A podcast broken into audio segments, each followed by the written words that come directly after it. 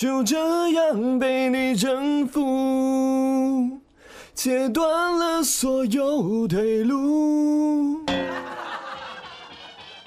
淡定，淡定，有声君可没有要转型当歌手的打算呢，只是觉得这首歌实在太符合这期动漫专题企划的主题了，所以就忍不住高歌一曲。小伙伴们可不要太言戏哦。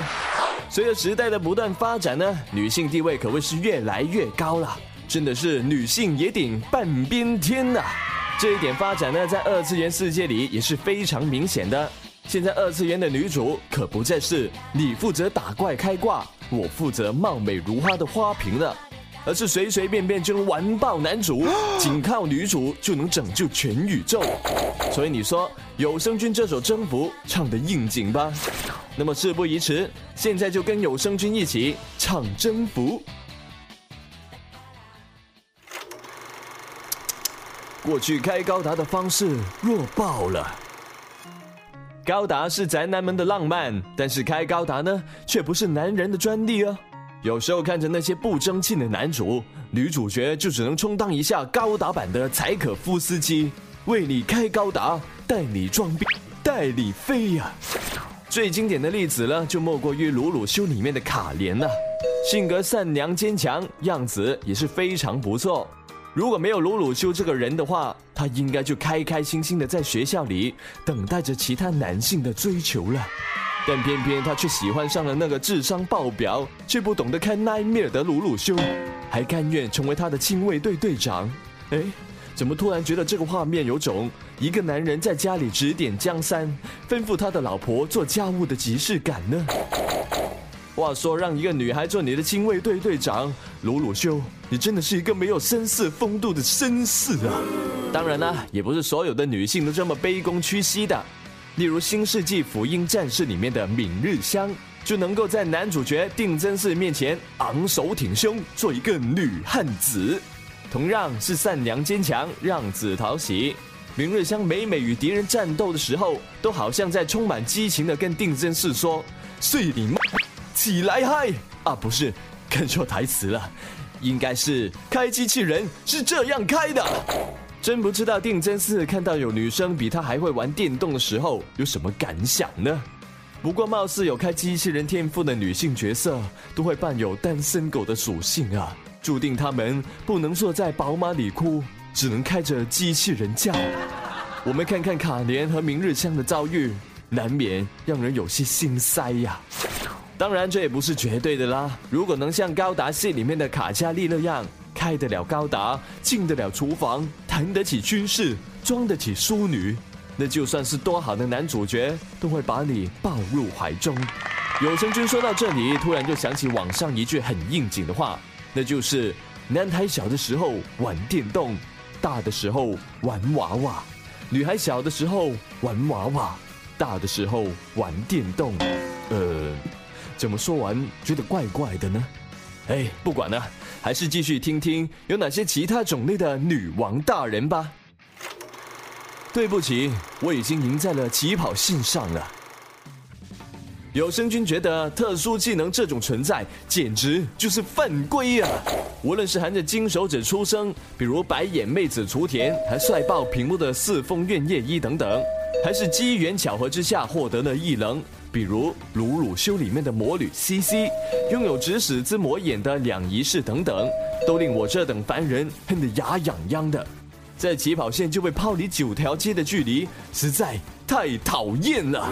如果天赋异能还要加上学霸的属性，这样配置简直是攻略到宇宙尽头都无坚不摧呀！就好比科学的超电磁炮里面的炮姐玉坂美琴，代号为超电磁炮的学院都市最强电机石，能够随意操控十亿伏特的高压电流。十亿伏特是什么概念呢？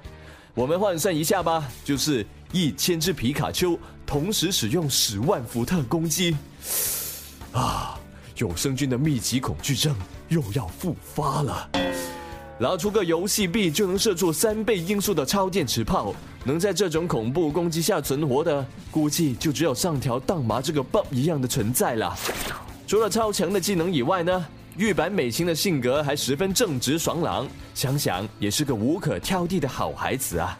嗯，如果要有生菌挑出毛病的话，只能说，作为长盘台的大小姐，裙底永远都是安全裤。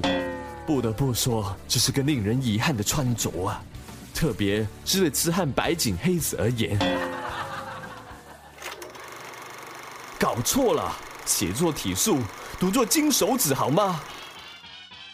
除了会开高达，有些女王大人还天生四肢发达，打遍天下无敌手。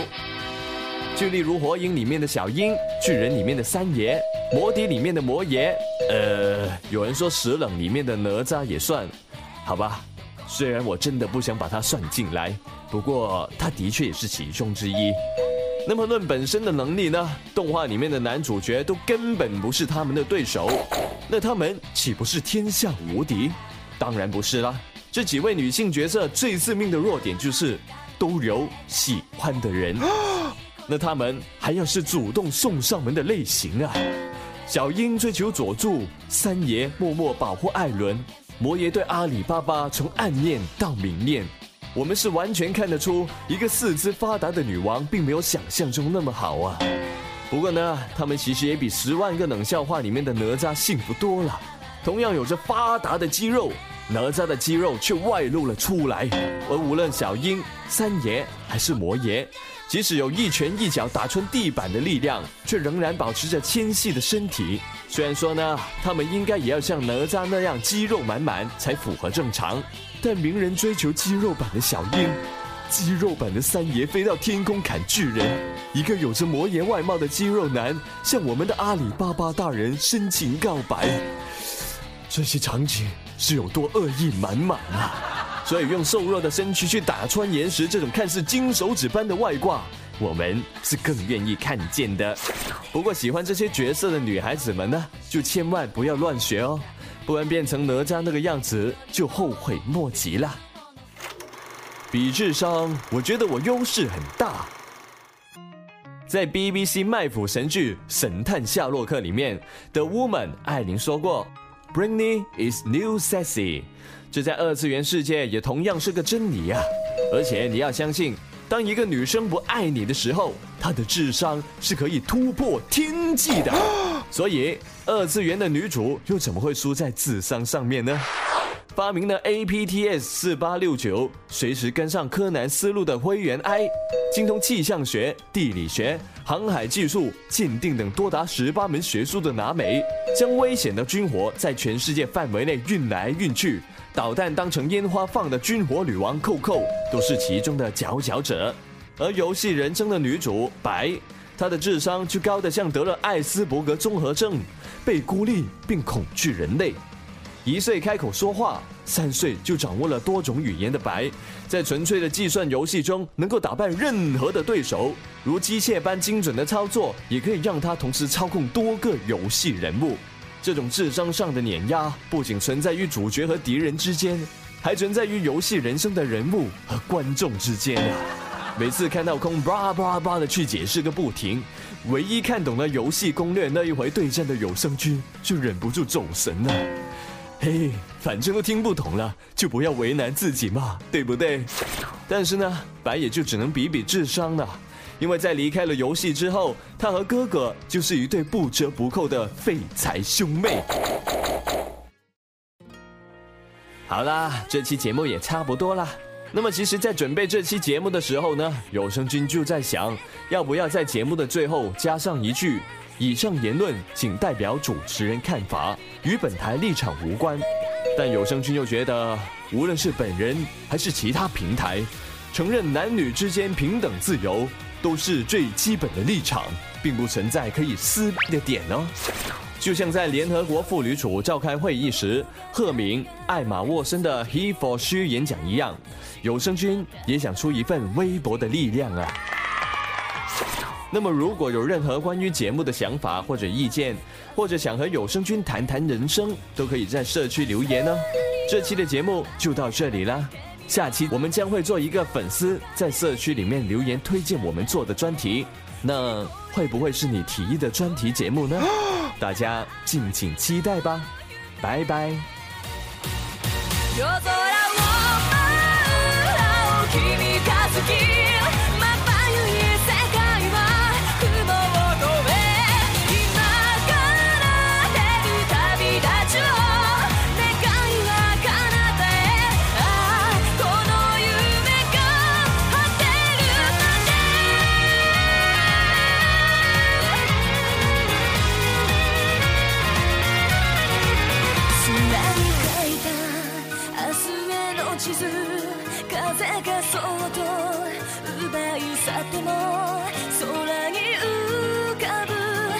ししるべがきっと導いてくれる。